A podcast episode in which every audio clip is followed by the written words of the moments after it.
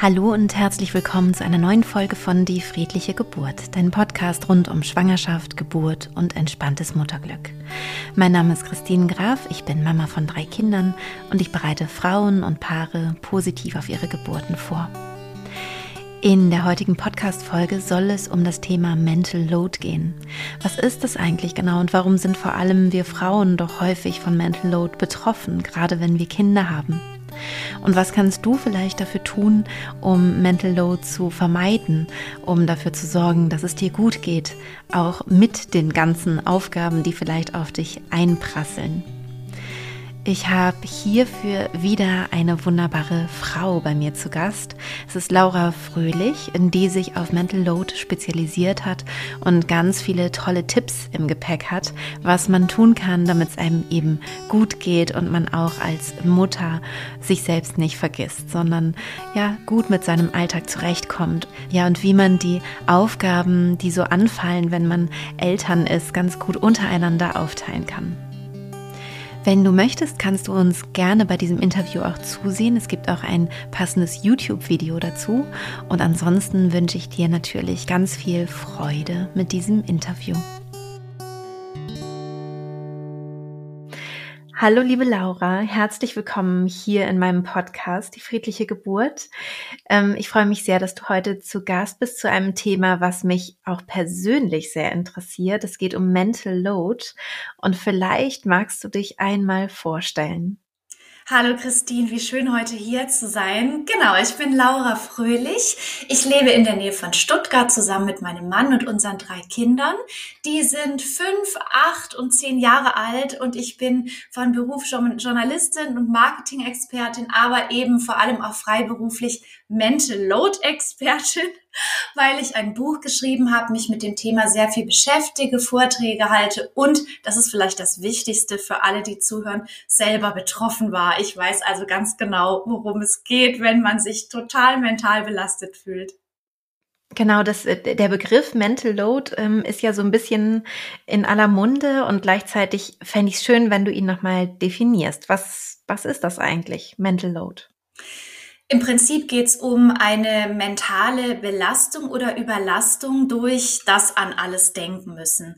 Das Problem haben wir Menschen ja alle heute in einer Welt, in der wir ständig Input bekommen, viel mehr als unser Gehirn eigentlich verarbeiten kann. Also eine mhm. Überlastung. Ähm, es geht aber bei dem Begriff Mental Load jetzt auch noch um eine politische Komponente und zwar das an alles denken müssen ähm, im Bereich der Sorgearbeit und Fürsorgearbeit. Und da sind wir eben auch beim Thema Eltern. Eltern müssen eben an ganz besonders viele Dinge denken, weil sie sich immer zu kümmern, weil sie haben Kinder, um die es sich eben zu kümmern gilt. Und da gibt's eben ganz, ganz, ganz viele Dinge, an die es zu denken gilt. Und wenn eine Person dafür eben vor allem allein verantwortlich ist, ist der Mental Load eigentlich vorprogrammiert. Darum geht's eben ganz viel um Überlastung, auch durch Sorgearbeit und das an alles denken müssen im Bereich Haushalt, Familienbetreuung, Organisation und so weiter. Bezieht sich Mental Load nur auf ähm, Mütter und Väter oder gibt es das auch in anderen Bereichen des Lebens? Also ich würde sagen, das gibt es in sämtlichen Bereichen. Es ist eben immer, wenn man Fürsorgearbeit für Kinder oder Angehörige macht, besonders stark. Aber es gibt zum mhm. Beispiel auch Fürsorgearbeit im beruflichen Kontext. Also eine Person, die immer an alles denkt, die Atmosphäre schafft, die anderen zuhört, die sich um neue ähm, KollegInnen kümmert. Also es gibt da durchaus auch Mental Load oder innerhalb der Familie eine Person, die keine eigenen Kinder hat, aber in der Familie immer diejenige oder derjenige ist, der oder die Geschenke aussucht, Feste organisiert, Karten schreibt und sich um alle kümmert. Und das kann natürlich immer eine sehr schöne Aufgabe sein, aber führt eben schnell dazu, dass man sich so allein verantwortlich fühlt, an alles denken zu müssen. Mhm. Gibt's also unterm Strich gesagt in ganz verschiedenen Bereichen. Mhm. Also es geht im Grunde immer darum, an alles denken zu müssen und sich um andere zu kümmern. Ganz genau. Das, so mhm. das kann man so sagen. Und vor allem, was so wichtig ist daran, es ist nicht nur eine Überlastung des Gehirns, sondern äh, dass diese Arbeit oft keiner sieht Und darum ist ähm, im Rahmen von Mental Load es auch ganz wichtig, darauf aufmerksam zu machen, auf Sorgearbeit, wie viel Denkarbeit das bedeutet und im Prinzip auch mal aufmerksam dafür zu werden, wer das denn alles so macht und wie mhm. das Ganze verteilt ist. Ne? Weil wir haben manchmal in der Familie eine Person, die übernimmt das alles und wir sagen, ach, die kann das doch so gut oder der kann das so gut.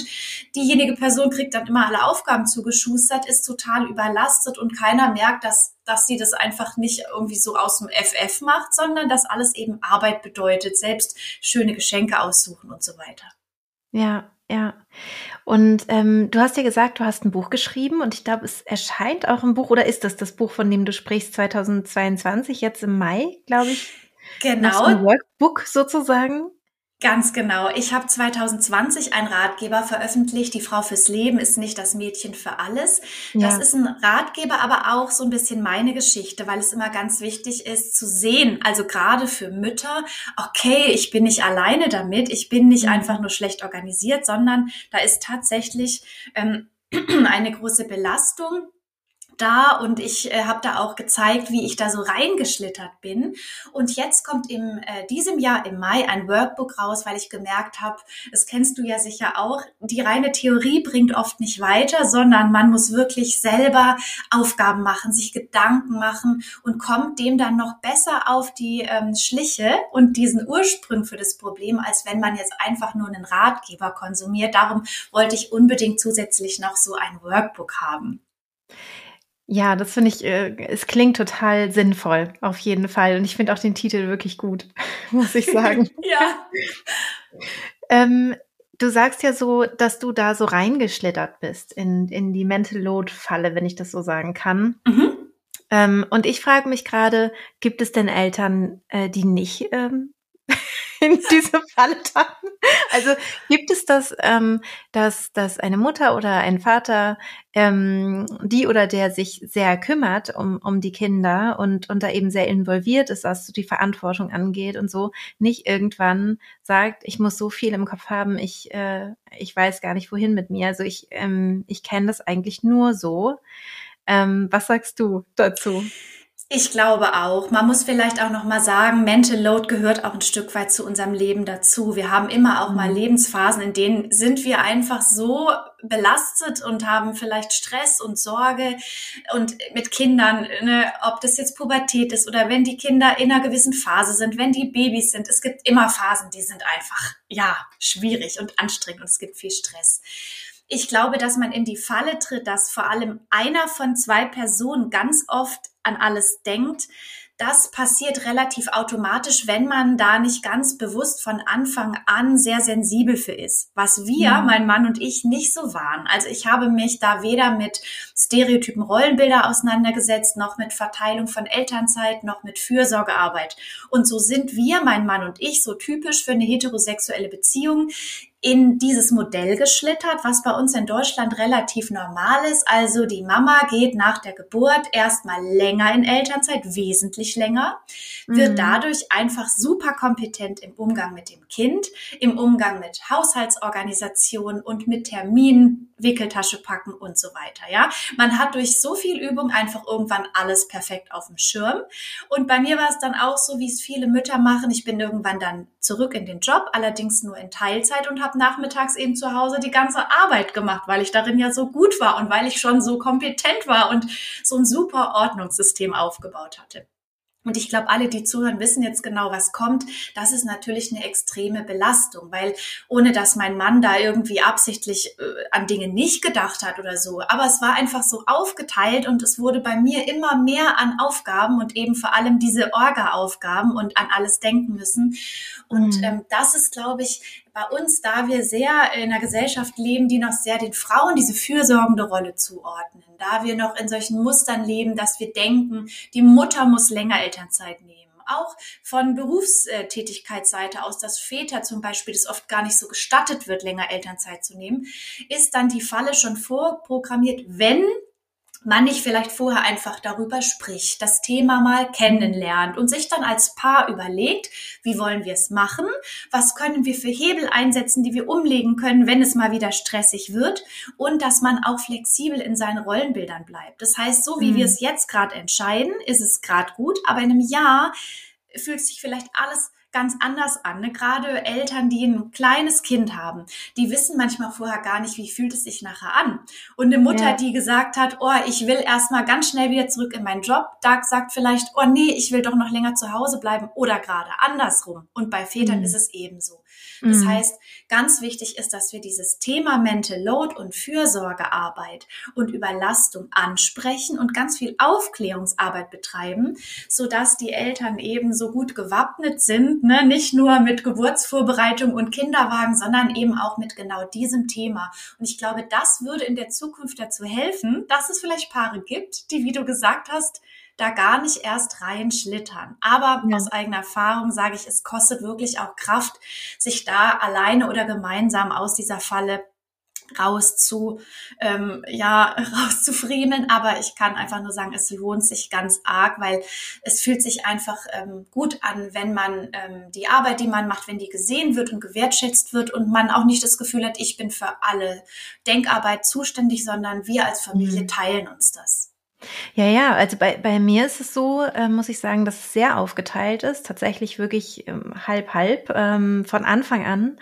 Und ähm, und ich aber trotzdem Also ich bin trotzdem so, dass ich denke, oh Gott, das muss ich auch noch denken und dies und jenes, obwohl es wirklich sehr, sehr ähm, mhm. gleich verteilt ist. Also das, ähm, deswegen kann ich nur erahnen, wie es ist, wenn eine Frau jetzt mit diesen ganzen Aufgaben ganz alleine dasteht. Mhm. Ähm, da sieht es dann wahrscheinlich nochmal ganz anders aus. Also selbst, selbst wenn wir das so machen, ne, dass man es gut durch zwei teilt, ist es immer noch viel, was übrig bleibt, viel Arbeit, was einfach für jeden Einzelnen bleibt. So. Ganz genau. Das ist einfach super viel Arbeit. Darum ist es da auch wichtig, wenn wir auch mal so in Richtung, was kann man denn eigentlich machen, gucken. Nicht nur die faire Aufteilung, ne? Und dazu möchte ich auch noch sagen, fair ist immer, äh, was das Paar äh, für fair hält, ne? Das ist keinerlei Vorgaben. Mhm. Wir machen das auch 50-50, aber das ist eben nicht unbedingt für alle so perfekt.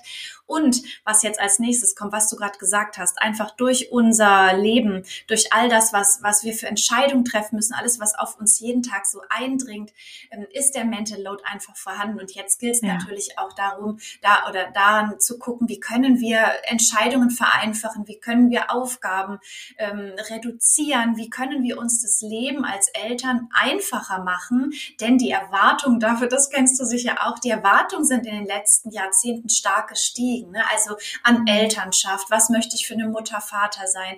Was essen die Kinder? Mit welchen Spielzeugen spielen die? Wie können wir auf die Umwelt achten? Ähm, es gibt so viele Dinge, die es zu beachten gilt. Und das Kleidung allein. Dieses Kleidung ständige allein. Rauswachsen aus allem.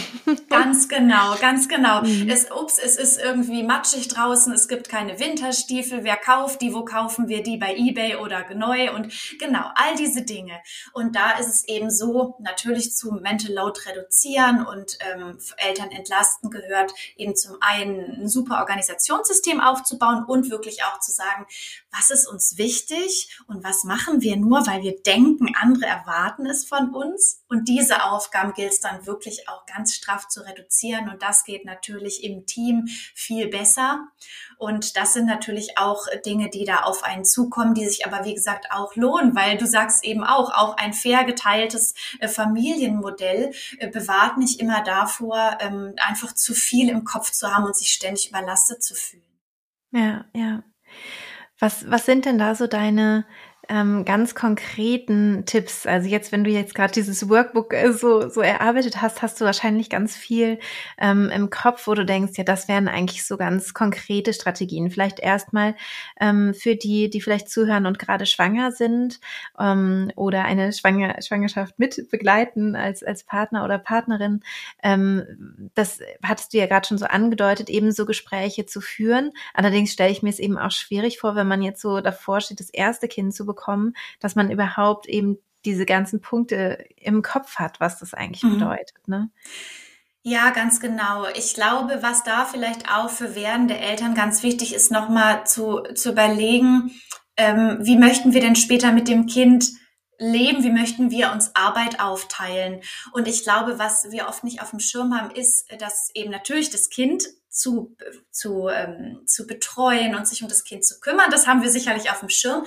Aber diese ganzen organisatorischen Dinge, was da so auf einen zukommt und was es auch bedeutet, so den ganzen Tag mit dem Kind allein zu Hause zu sein, dass es auch manchmal frustig ist, weil irgendwie kein mhm. Mensch sieht, dass man den ganzen Tag arbeitet, weil die dann sagen, wieso, du, du bist doch gerade mit dem Baby zu Hause, du arbeitest doch gerade nicht, la la la. Ne? Also ne, was, was betrachten wir eigentlich als Arbeit?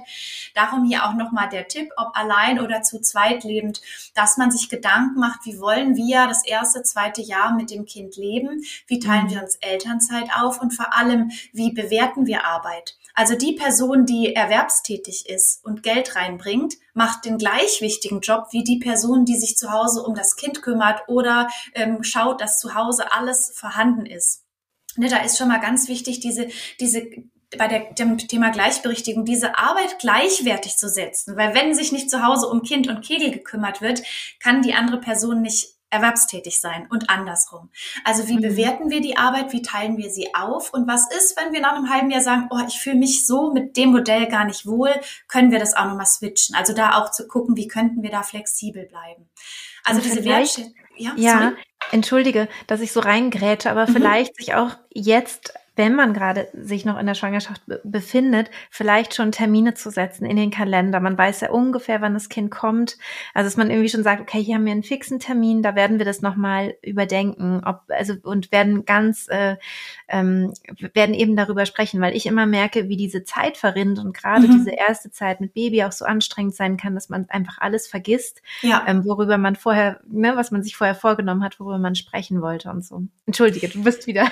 Nee, aber Christine, das ist ein super Punkt. Ich merke auch immer, es ist ganz wichtig, ähm, dieses Mental Load Thema ist sehr komplex und sehr anstrengend, auch wenn man das jetzt erst zum ersten Mal hört.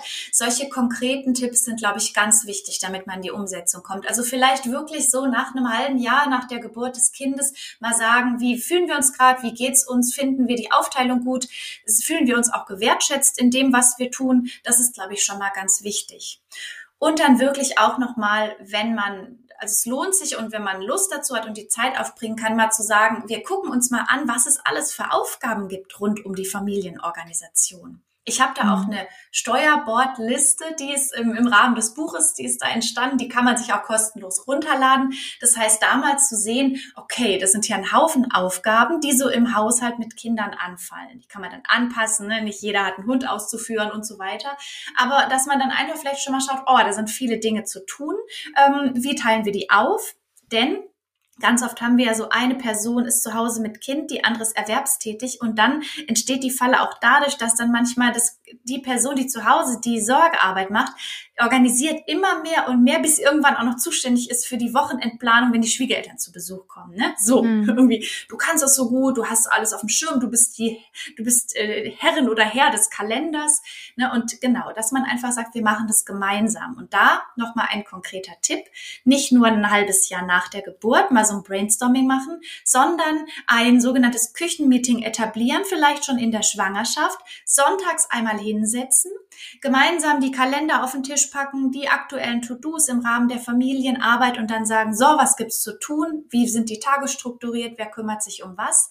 Und das behält man dann im besten Fall bei über die Jahre und hat dann einmal in der Woche so einen Punkt, an dem man gemeinsam alle Aufgaben auf den Tisch bringt. Das ist, kann man auch als schönes Ritual sehen mit einer Tasse Kaffee oder Tee oder wie auch immer und dann wirklich gucken, dass man gemeinsam auf dem Schirm hat, was abläuft, egal wer erwerbstätig ist oder nicht, und auch die Aufgaben auf dem Schirm hat. Auch sowas wie die Schwiegermutter hat Geburtstag, U3-Termin fürs Baby, wer kümmert sich um ähm, Rückbildungskurse oder was auch immer. Ne? Es sind so viele Dinge zu organisieren, dass man das einfach gemeinsam macht, ne? weil sonst mhm. eben die eine Person sehr schnell so gut darin wird, dass die andere Person denkt, Mensch, die oder er hat alles im Griff, äh, ich lehne mich mal zurück. Das passiert nie böswillig, ja. Aber ne, so wie eine Person ist fürs Auto zuständig, mein Mann, ehrlich gesagt, ist ein bisschen äh, Stereotyp, aber Auto ist irgendwie gar nicht meine Baustelle. Jetzt ist mhm. es beim Auto, da passiert dreimal im Jahr was, aber bei uns in der Familie passiert jeden Tag was. Und wenn dann einer sagt, das ist nicht meine Baustelle, ne, ist klar, das ist halt einfach so viel Arbeit und es ist eben viel mehr Arbeit, als dreimal im Jahr Auto zu versorgen oder irgendwie zweimal die Steuererklärung anzugehen. Und deshalb ist es so wichtig, dass man diese Arbeit Arbeit sensibel auf dem Schirm hat und in einer Paarbeziehung darüber spricht ne, und dann auch ein paar Techniken und Strukturen hat, um damit umzugehen, wenn es mal mhm. wieder zu viel wird. Ja, was ich ganz toll finde, ist, dass du so eine Liste ähm, erarbeitet hast, die man sich runterladen kann. Das ist natürlich richtig toll. Ich werde natürlich deine Website auch hier in den Show Notes verlinken, damit man dann auf jeden Fall diese ja, Liste super. findet. Genau. Ich werde mir die auch mal angucken. Ähm, ja, weil, weil ich glaube, man kann dadurch auch für sich selber nochmal sehen, was mache ich eigentlich. Weil mhm. was ich, was ich immer so feststelle, ist, ähm, wenn ich viel beruflich arbeite, dann ist das so sichtbar. Also dann, dann äh, sehe ich, ah, ich habe jetzt dieses Interview geführt und jetzt habe ich diese Podcast-Folge aufgenommen, jetzt habe ich noch dies gemacht, noch das gemacht, ne? Oder mhm. mein Buch äh, geschrieben oder was auch immer, ne? Ich habe hab irgendwie da was geschafft.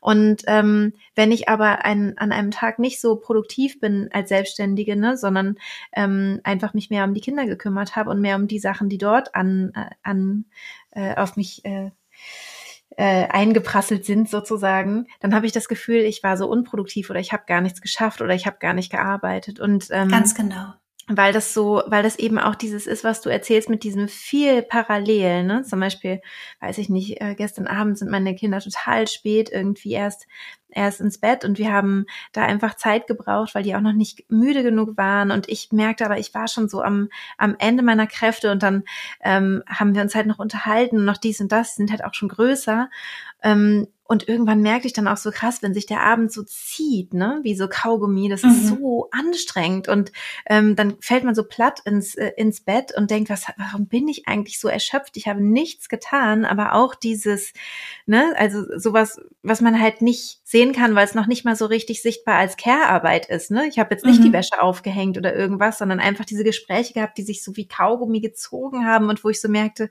meine Tochter hat gerangelt damit, wo darf sie schlafen oder wie oder was, ne? Oder ähm, gibt es da noch ein Problem oder ist es jetzt gerade eigentlich nur so vorgeschoben und das alles zu äh, durchdenken und psychologisch durch durchzusteigen und so. Das ist halt auch anstrengend und es und es man sieht es nicht, es ist wie unsichtbar, ne?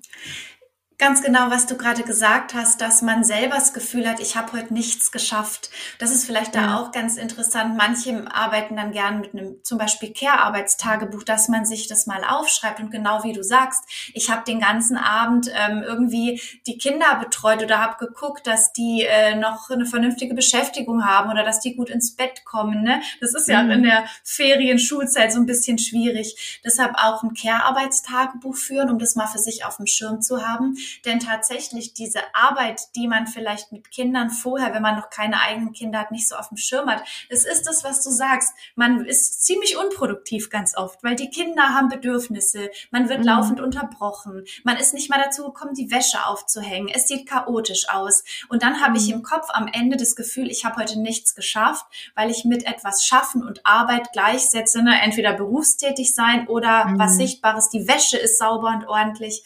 Aber es genau. ist eben ganz oft ansprechbar, äh, ansprechbar zu sein für die Kinder, ja. zu gucken, dass der Tag gestaltet wird. Müssen die Kinder jetzt ins Bett? Wie lange dürfen die Fernsehen gucken? Geht es einem Kind nicht gut? Muss ich da noch zuhören? Ich will jetzt nicht sagen, dass Kinderbetreuung immer Arbeit ist. Ne? Es ist natürlich auch einfach eine wunderschöne Familienzeit. Nichtsdestotrotz ist die ganze Zeit im Gehirn dieses, was du sagst, wann müssen die ins Bett? Oh, wie kommen wir morgen dann aus dem Bett? Aber dann muss ich morgen noch einen Podcast aufnehmen und lese hier noch eine Geschichte vor, aber ich möchte jetzt eigentlich Fernsehen gucken. Ne, da rattert's einfach die ganze Zeit.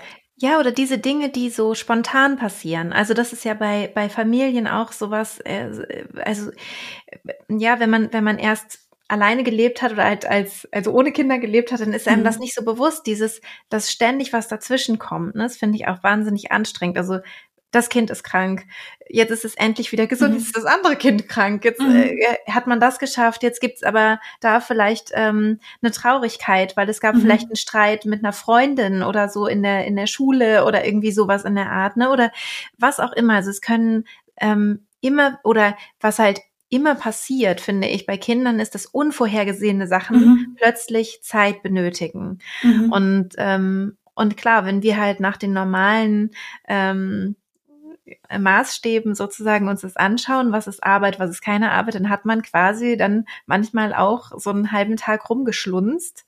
Mhm. Aber man hat halt mit dem Kind gesprochen oder, oder ist eben auf, hat reagiert auf bestimmte Dinge, ne? Und du kennst es sicher auch noch, als deine Kinder Babys waren. Es man denkt vorher, wenn das Kind dann ähm, auf der Welt ist, dann schläft es ja ganz viel und in der Zeit kann ich dann schon mal einen Urlaub planen und unsere Finanzen ordnen und dann erlebt man auf einmal, dass man zu nichts kommt. Gleichzeitig ist aber das Problem, wenn es dann heißt, du bist ja eh in Elternzeit, du bist jetzt ein Dreivierteljahr oder ein Jahr zu Hause oder wie lange auch immer, äh, da kann, kannst du dich ja auch noch gleich um Finanzen und unsere Familienfeste und so weiter kümmern. Ne? Und dann merken wir, da kommt dann der Punkt, wo es dann ganz schnell kippt, weil wir gesagt, man ist manchmal den ganzen Tag unproduktiv, weil man sich mit dem Kind beschäftigt, ne? Und hat denkt dann, oh Mensch, aber ich hätte heute eigentlich noch zum Amt gehen sollen oder ich hätte noch das. Und dann kommt wieder, oh, ich habe es nicht geschafft, ich bin schuld, ich bin schlecht, ich krieg's nicht hin. Und dann, was ganz wichtig ist, wir kriegen auch durch unsere Gesellschaft signalisiert, was Arbeit ist. Und da wir sehr in der kapitalistischen Gesellschaft leben, wird immer Erwerbstätigkeit honoriert. Wow, da geht jemand arbeiten, mhm. er verdient oder sie verdient Geld für die Familie, da kommt was bei rum. Und zu Hause kommt halt kein Geld bei rum, ne? Weil mhm. Fürsorgearbeit in unserer Gesellschaft weniger Anerkennung erfährt. Das ist, gilt auch für Pflegeberufe, was ganz traurig und ganz schlimm ist, auch für die Menschen, die darin ja. arbeiten. Aber eben auch die zu Hause sich kümmern, um Kinder, um Angehörige. Das wird nicht als Arbeit gesehen oder nicht entsprechend, wird auch nicht entsprechend gewertet. Und dann kommt eben ganz oft schnell dieses Gefühl, ich versage. Ne? Ich bin mit Kind zu Hause, krieg aber nichts gebacken, ich krieg's nicht auf die Reihe. Und dann mhm. kommt zu all dieser Überlastung auch noch dieses frustrierende Gefühl und das zieht Eltern dann richtig durchgehend runter. Ich habe auch mal gelesen, dass Burnout nicht nur davon kommt, dass man zu viel tut, sondern dass die Arbeit, die man macht, nicht gewertschätzt wird. Und das passiert dann tatsächlich. Und so kann es kommen, dass eine Mutter oder ein Vater fast schon eine Art Burnout hat, obwohl sie von außen gesehen oder er nur zu Hause ist und nicht arbeitet. Ne? Und da sind wir schon wieder bei dem Punkt, dass es eben da ganz viel um Fürsorge geht. Ja, und auch um dieses ähm 24-7 ein bisschen, ne? Mhm, also ja. eben, wo ist dann die Pause?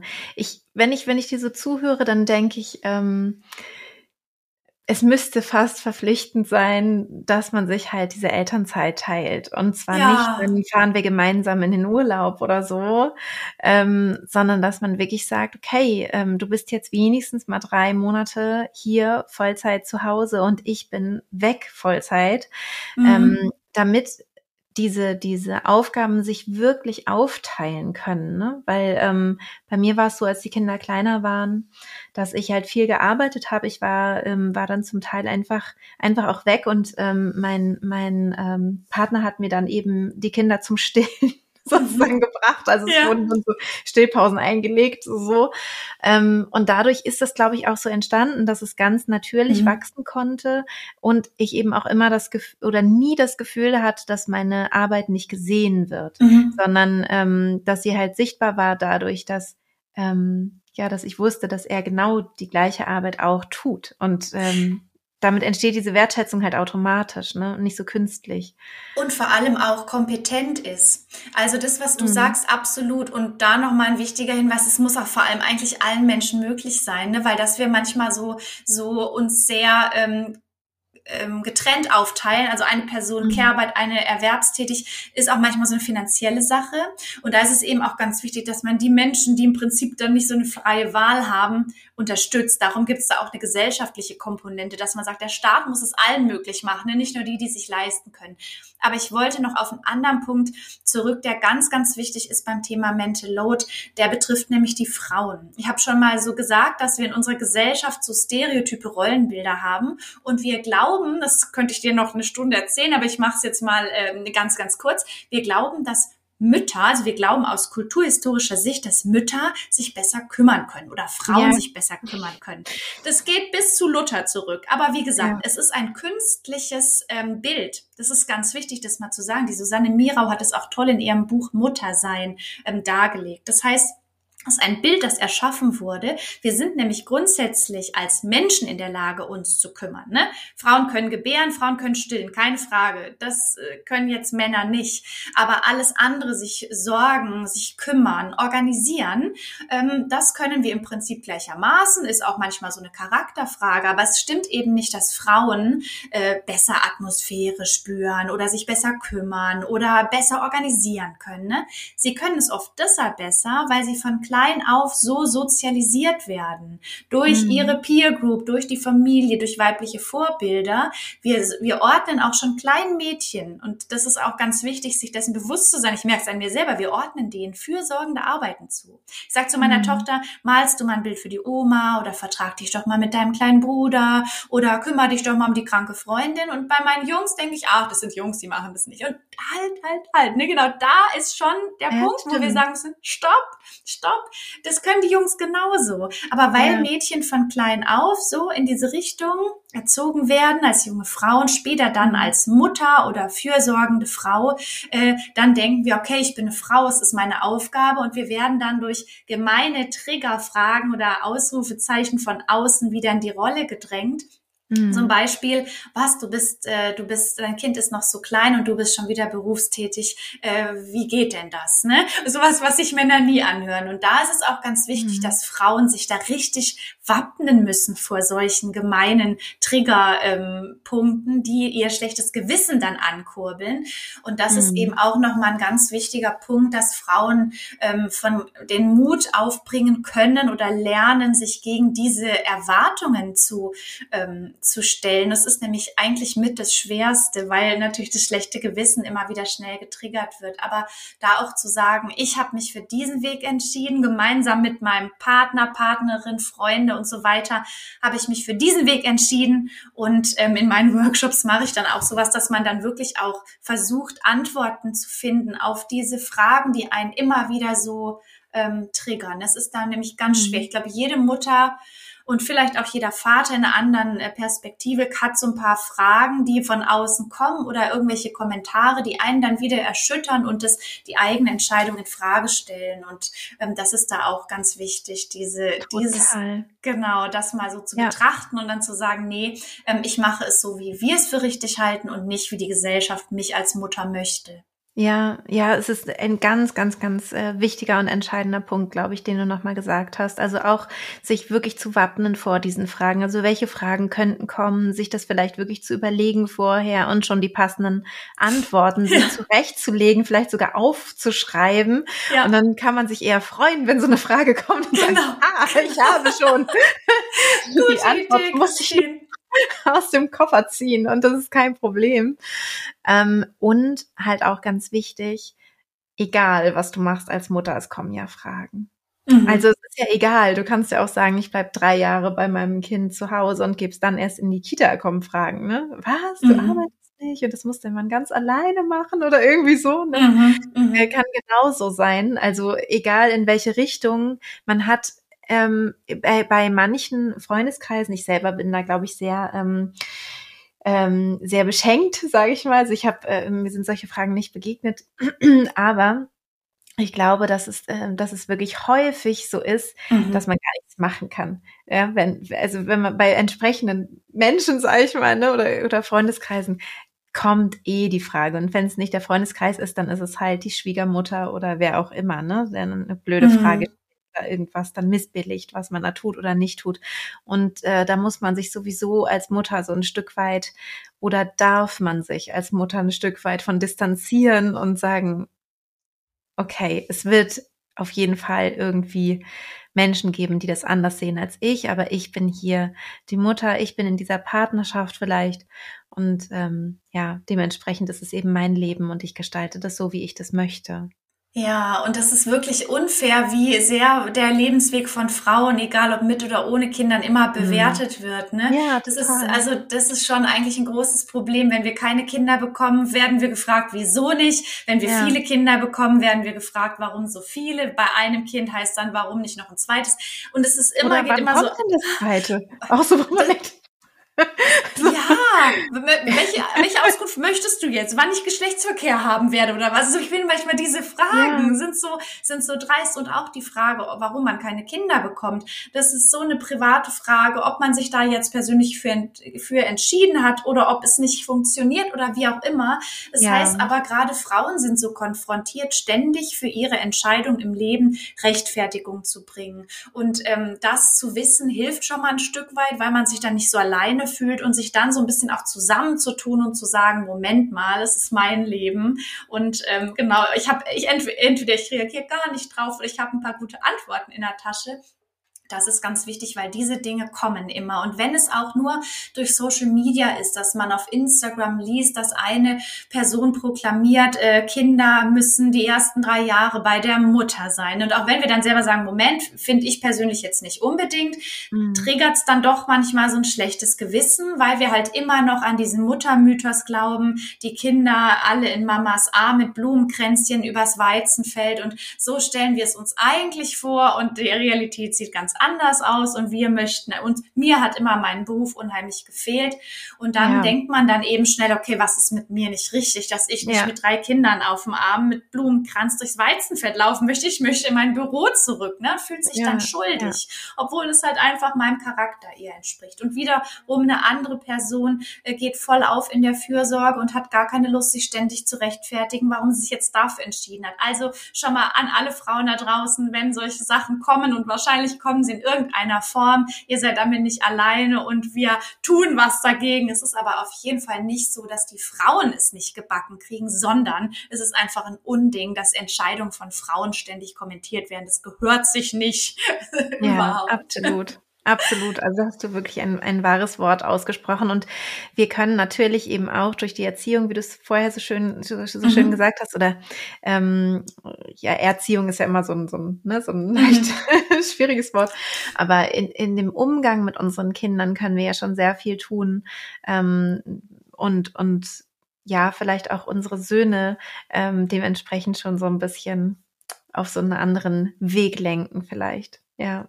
Ja, und vor allem ihnen einfach auch diese Organisation, die Fürsorge zutrauen, ganz bewusst, weil wie gesagt, auch ich als diejenige, die sich ständig damit beschäftigt, laufe in die Fallen rein. Das heißt, wir müssen ja, immer auch. mal wieder reflektieren. Ne? Das ist krass, total, ja. Total. Das, genau, die Tochter soll dann doch eher Instrumente und Musik und die Söhne Lego-Klötze bauen und dann werden die Söhne natürlich eher Ingenieure, ne, weil sie von klein auf Lego-Klötze kriegen und die Tochter kriegt eine Puppe. Also mhm. deshalb, genau. Aber ähm, das spielt da vielleicht eine Rolle und eben vor allem Kindern vorleben, dass alle Arbeit, die zu Hause anfällt, ähm, eine wichtige Arbeit ist, dass die Kinder mit eingebunden werden, dass die auch mit organisieren dürfen, dass die irgendwann mal dann zum Küchenmeeting als Familienkonferenz mit einbezogen werden. Und dann, glaube ich, ähm, lernen Kinder diese Arbeit wertzuschätzen, dass sie wichtig ist, dass man damit was bewirken kann und dass man sie im besten Fall als Team teilt und nicht irgendwie nur einer Person überlässt. Und das ist, glaube ich, da ganz wichtig. Ne? Ja, ja, absolut. Absolut. Was mir gerade noch so einfällt, nochmal so ein Schwenk zurück in diese, in diese Babyzeit, mhm. ähm, wenn wir mit einem Säugling plötzlich konfrontiert sind. Ähm, da gibt es manchmal auch so, so Sätze, die mir da so aufstoßen, ähm, dass zum Beispiel manche sagen, ja, was soll ich denn da als Mann da machen? Also mhm. die Frau hat quasi das Kind geboren und ist fürs Stillen zuständig, so. Mhm. Und dann äh, steht da ein Partner daneben und sagt, ja, was soll ich denn da machen? Ich kann da eh nichts machen. Wo ich denke, Moment, das ist Stillen. Das ist ja nicht, es ist ja nicht ja. so, dass das Baby den ganzen Tag gestillt wird. Das wäre ja total absurd, ja. Es gibt ja so, so, so viel daneben zu machen. Und wenn ich daran denke, ähm, wie der Papa meiner Kinder dann eben nachts wirklich mit den, mit den Babys auf mhm. dem Arm äh, durch die Wohnung getigert ist, damit ich äh, mal zwei Stunden wenigstens schlafen konnte oder so, ähm, um dann wieder zu stillen, mhm. ähm, da denke ich wirklich, also da gibt es genug Arbeit. Man muss sich da keine Sorgen machen oder muss nicht glauben, dass man da nichts finden würde oder so, ne? Ja, vor allem, was du da gerade sagst. Also ich bin ja keine Wissenschaftlerin in dem Bereich, aber ich weiß zumindest, dass ähm, das Fürsorgearbeit ist eben etwas, was wir auch üben können. Und je mehr mhm. ich mich jetzt in dem Fall um ein Baby kümmere, zum Beispiel als Mann, desto mehr lerne ich auf seine Reaktion einzugehen, was es braucht. Also und dann ist sogar so, dass sich unsere ähm, Neutronen im Gehirn mehr vernetzen. Das heißt, je mehr ich mich mit dem Baby beschäftige, desto besser werde ich, weil mein Gehirn sich darauf einstellt. Ich weiß dann sofort, okay, es weint, es möchte gleich getragen werden. Und deshalb gerade jetzt in der Beziehung, da können Väter ja eigentlich super viel machen, indem sie das Baby ganz viel tragen, sich um es kümmern und eben zwischen den Stillzeiten auch oder genau wie du sagst, durch die Nacht tragen. Mein Mann hat es auch gemacht. Ich weiß noch, der musste stundenlang äh, die Kinder durch, durch ja. die Nacht tragen, weil die irgendwie Blähung hatten oder sowas. Da können Väter so viel tun ja. Und später dann auch in der Familienorganisation ist es so wichtig, dass die Väter sich auch einbringen können, weil damit gestaltet man ja den Alltag. Ne? Das heißt, wenn ich nichts mitorganisiere, wenn ich nicht entscheide, geht das Kind jetzt dorthin oder dorthin, was kriegt es zum Geburtstag, dann habe ich ja überhaupt keinen Einfluss auf diese Familiendynamik und das ist ja eigentlich auch total schade. Insofern, es ist auch eine ganz große äh, Chance für Väter, sich einzubinden in die Familie, eine Beziehung zu den Kindern aufzubauen. Je mehr man im Alltag integriert ist, je länger man Elternzeit genommen hat, mit dem Kind auch wirklich alleine war, desto stärker ist die Bindung. Und es ist immer so, es gibt auch Forschungen mit Menschen, die im Sterbebett liegen. Es wird immer gefragt, was äh, bereust du im Nachhinein? Und es sind immer die fehlende Zeit, die Beziehungen, die nicht ähm, gestärkt wurden. Und wenn man dann von rückwärts mal geht, wie möchte ich denn mit 80 Jahren auf mein Leben zurückblicken und auf die Beziehung zu meinen Kindern? Und ich glaube, da ist die Frage eigentlich ganz schnell beantwortet. Das ist wichtig, dass ja. man eine gute Beziehung hat, ne? Und die liegt eben auch darin begründet, dass man sich sorgt und kümmert. Und am Ende sind wir ja auch besonders glücklich, wenn wir diese Arbeit machen. Ne? Deshalb auch nochmal ein Appell an Paare. Teilt euch diese Arbeit auf, weil es auch wirklich gut tut und natürlich ja. die Beziehung zur Familie und zu den Kindern ganz speziell extrem stärkt. Ja, ja, und diese, dieser Gedanke, ach, ich ähm, kümmere mich dann um das Kind, wenn es schon ein bisschen sprechen kann oder laufen kann, da kann ich mit dem Kind dann mal toben und dann, äh, äh, da kann ich mehr mit dem Kind anfangen. Das ist ja so eine ein bisschen althergebrachte äh, Sichtweise, so eigentlich schon so ein bisschen ähm, Dinosauriermäßig irgendwie. Aber es Aber gibt gibt's? es halt, es gibt es immer noch und ähm, das ist eben ähm, eine falsche Annahme, denn das, was, was in den ersten Monaten und Jahren nicht entstanden ist an Bindung, ähm, wird später nicht so einfach nachzuholen sein. Also ähm, da würde ich auch empfehlen, sich wirklich ähm, ja, also den Kindern anzunehmen und die Kinder auch zu genießen. Aber tatsächlich habe ich auch im entfernten Freundeskreis mal den Kommentar eines Vaters gehört, der gesagt hat, er kümmert sich um das Kind, wenn er mit dem Kind auch was anfangen kann, wo ich auch schon denke, krass, also ich meine, allein schon, das sich herauszunehmen, zu entscheiden, wann man sich denn jetzt um das Kind kümmert. Und da sind wir eben auch wieder damit, Kinder zu haben, ist für mich also die schönste Sache, die ich mir vorstellen kann, aber es ist auch die krasseste Arbeit. Und ich beiß hier manchmal, mhm. ähm, trotz meiner Privilegien mit Partner und Co., beiß ich hier in die Tischplatte. Und zu sagen, ich kümmere mich, wenn die mal fünf sind, drei Jahre drum, weil das finde ich ein cooles Alter, denke ja. ich so, mein lieber Schwan, das finde ich eine Arroganz, ja, die, die finde ich krass. Aber ich glaube, ähm, ich glaube auch, was ich so sagen kann, in die Zukunft gesprochen, die jungen Leute wollen mehr Zeit für sich und die Familie ich glaube, diese Rollenbilder, die noch so stark vorherrschen, lösen sich Stück für Stück auf. Meine Hoffnung ist da groß, bedeutet trotzdem nicht, dass die, die zuhören, aktuell ein Problem haben, das es zu lösen gilt. Ne? Aber ich glaube, dass wir, dass wir auch ein neues Bild von Arbeit bekommen in der nächsten Generation. Und eben, es ist einfach wichtig, sich mit dem Thema Mental Load und Fürsorgearbeit zu beschäftigen und für sich einen Weg zu finden. Ne? Den soll kein anderer vorgeben, sondern die Eltern, die es betrifft, für sich selbst. Und das ist, glaube ich, das mhm. ganz zentral Wichtige. Und vor allem die Personen dürfen nicht allein gelassen werden, die diese ganze Organisations- und Fürsorgearbeit machen, ne? um auch nochmal einen kleinen Schwank an Alleinerziehende zu richten, ja, die natürlich ja. da die mega krasse Belastung haben. Absolut. Und wo ich immer denke, da müssen wir einfach auch als Gesellschaft mehr Verantwortung übernehmen und mehr Unterstützungsangebote finden für Eltern, die das Ganze eben alleine machen. Weil ich meine, da braucht man gar mhm. nicht lang, drüber lang zu reden. Es ist natürlich ein mega harter Job, wenn man neben der Kinderbetreuung oft dem Geld verdienen, dann auch noch die ganze Organisation alleine macht. Ähm, wir brauchen das Dorf und das ist unzumutbar für eine Person alleine. Ne? Und da brauchen wir unbedingt mehr Unterstützung, ja, auch politische Maßnahmen, um da Eltern Eltern äh, zu stärken, würde ich sagen. Absolut, absolut.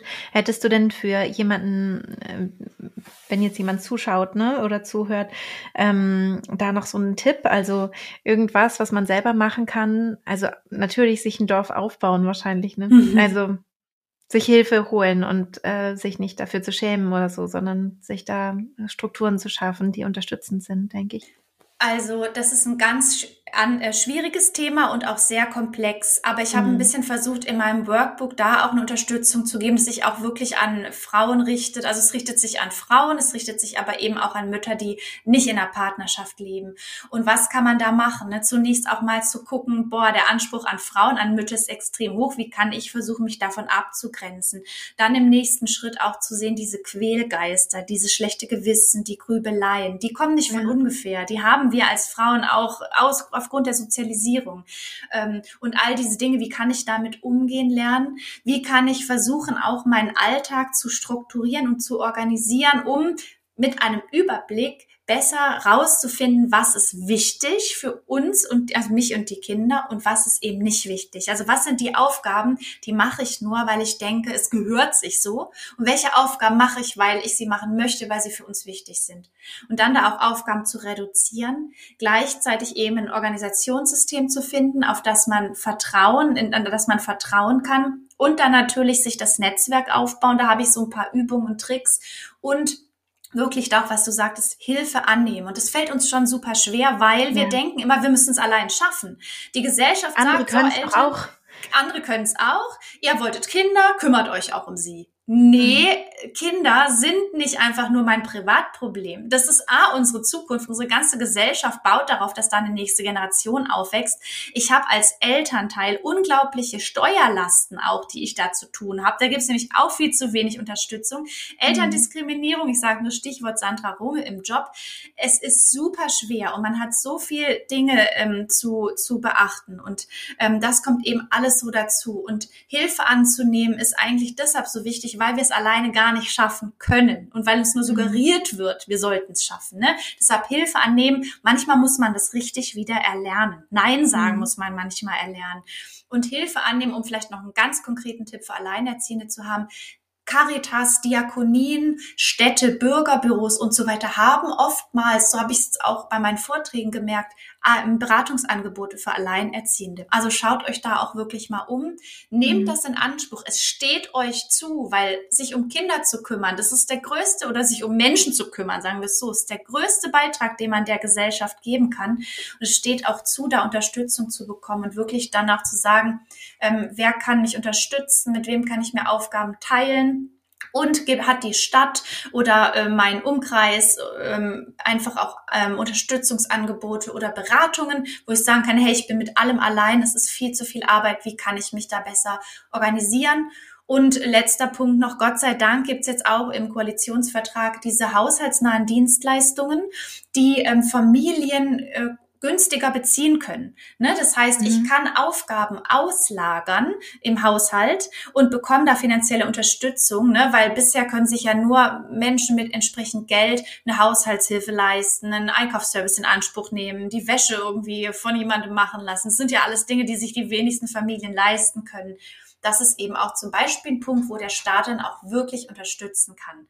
Ne, aber wir haben da ein großes Manko. Insofern alle Alleinerziehenden äh, haben da echt ähm, ja große Hürde vor sich. Aber es gibt da ja auch Gott sei Dank zum Beispiel tolle Insta-Kanäle, die sich mit den Themen beschäftigen, wo auch Alleinerziehende untereinander viel Unterstützung bekommen. Denn die fühlen sich untereinander manchmal wohler, weil sie genau wissen, was was der ja. schlimme Punkt daran ist, dass da nicht mal einer ist, dem man sagen kann, oh, das Kind ist wieder krank. Heute Abend heute nicht. Nacht heute Abend nicht, genau. Oder ja. gehst du heute Nacht mal raus, es hustet die ganze Zeit. Das ja. ist halt echt was, was man alleine am Bein hat und das ist nicht ohne und Genau, ich glaube, das ist auch was, worauf wir unglaublich viel aufmerksam machen müssen ne? und ja, uns gegenseitig ja, unterstützen.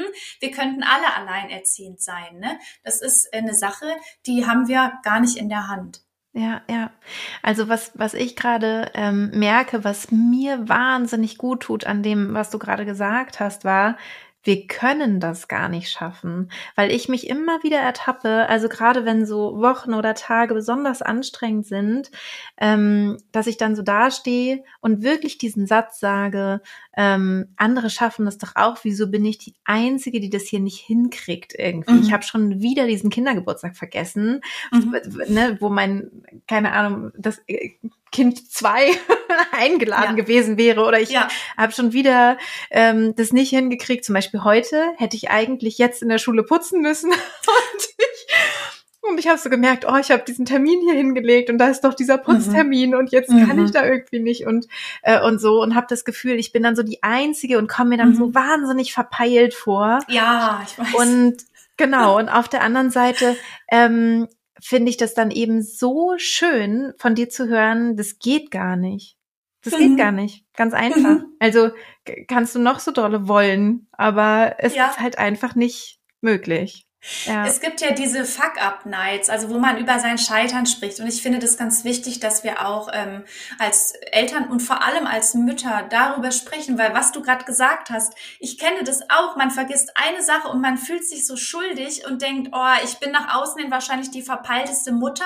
Gott. Und und das führt dann, das schlechte Gewissen kommt auch daher, weil wir dann meinen, dass gut organisiert immer da, immer für die Kinder da und immer gleichzusetzen ist mit Liebe und wir dann denken, weil wir das mhm. alles nicht leisten, lieben wir unsere Kinder nicht genug. Und das ist ja sozusagen der Hammerschlag für uns alle. Ne? Ja, Insofern, ja. das triggert extrem. Aber genau darüber müssen wir darüber sprechen. Ich habe Termine verpeilt. Ähm, ich habe das vergessen. Ich habe das nicht entsprechend ausgeführt. Und ähm, Christine, genau das ist es. Es ist zu viel, was heute auf uns einströmt. Ne? Alle Bereiche plus Kind und Kegel und dann noch in der Schule putzen, wo ich ja auch schon immer denke, wir haben halt in Deutschland auch ein System, das liegt nicht an den Schulen, ne, aber das liegt am mhm. Stand staatlichen ähm, äh, Vorgaben. Ich glaube, in anderen Ländern ist es noch anders organisiert. Da gibt es zum einen eher Ganztagsschulen und da müssen auch Eltern nicht ähm, Kuchen backen oder Putzdienste machen oder in der Küche aushelfen, weil der Staat da Geld in die Hand nimmt und das dann selbst bezahlt. Ne? Und bei uns sind die Schulen oft angewiesen auf Elternunterstützung,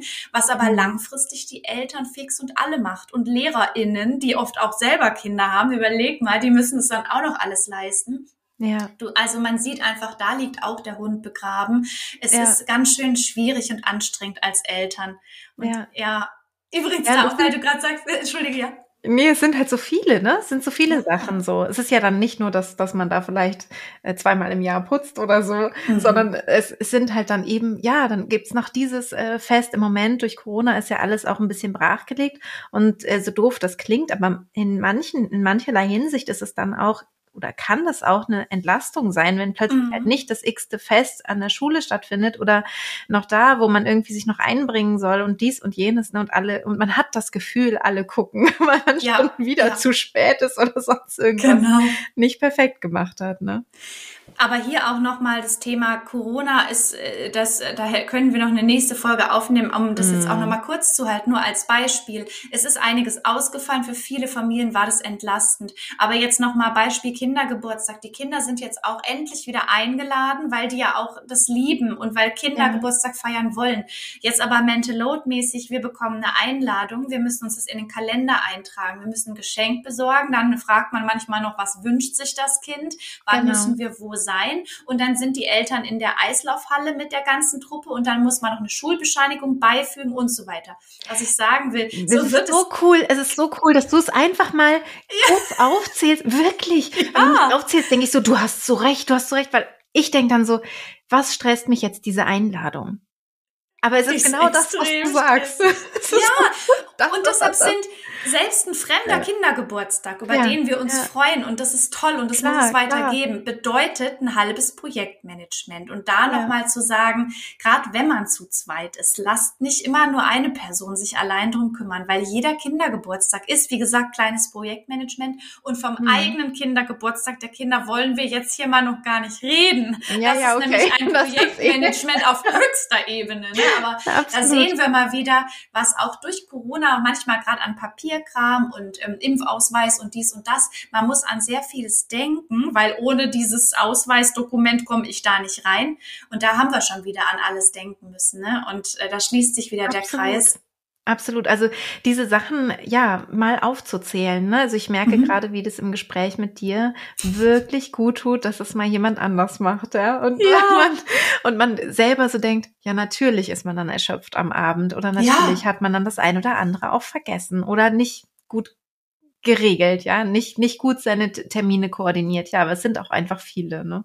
Ganz ja. genau. Und vielleicht jetzt gerade auch für werdende Eltern sowas wie Wickeltasche packen, macht eine Liste und seid alle gleichermaßen kompetent dafür, ne, dass eben nicht nur mhm. eine Person auf dem Schirm hat, wie die Wickeltasche richtig gepackt wird. Und das sind so Kleinigkeiten, wenn man da von Anfang an anfängt, dann rutscht man vielleicht gar nicht erst in die Falle, sondern ist gewöhnt, solche Dinge im Prinzip gemeinsam zu organisieren, vielleicht auch Listen irgendwo abzulegen und das dann einfach gemeinsam zu tun, damit man sich auch so Kindergeburtstagsgeschichten, die dann später kommen, von automat also ganz automatisch aufteilt, ne? Ja, genau, genau. Ja, liebe Laura, ich freue mich total, dass du hier zu Gast warst. Du hast auch einen ganz tollen Instagram-Account, den ich empfehlen kann. Vielleicht magst du noch mal so ein bisschen sagen, wo man dich überall finden kann, wenn man das jetzt spannend findet und noch mehr von dir erfahren möchte. Ganz genau. Also ich habe den Instagram-Kanal Mental Load Expertin heißt der. Ich gebe Vorträge und Workshops. Ähm, das ist mal eine Seite, die ist jetzt vielleicht hier nicht so spannend. Das ist dann eher für Institutionen, Unternehmen und Verbände.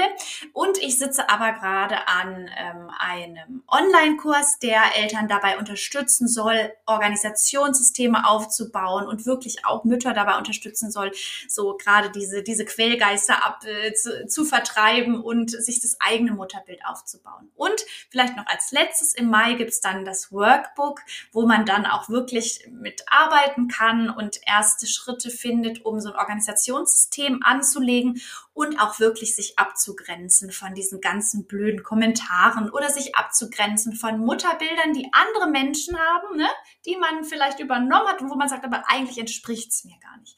Deshalb ist es echt viel zu tun, aber es lohnt sich und ich glaube, es ist ganz wichtig, im Gespräch zu bleiben über Mental Load, Christine. Und ich freue mich total, dass du auf mich zugekommen bist und dass ich in deinen Podcast eingeladen war. Lass uns weiter drüber reden und wie gesagt, Fall. ich habe dir schon vorher gesagt, wenn ich noch mal ein Kind bekommen würde, äh, dann wäre ich die erste in deinem Kurs, weil ich äh, deine Website und deine Online-Kurs, ich habe es mir gelesen und dachte, das hätte ich mal gebraucht. ja, das höre ich oft von, von äh, Mamas, die einfach schon, schon etwas ältere Kinder haben. Ja. ja. okay, dann wünsche ich dir ähm, alles, alles Gute für deine weitere Arbeit. Ich finde sie super, super wichtig.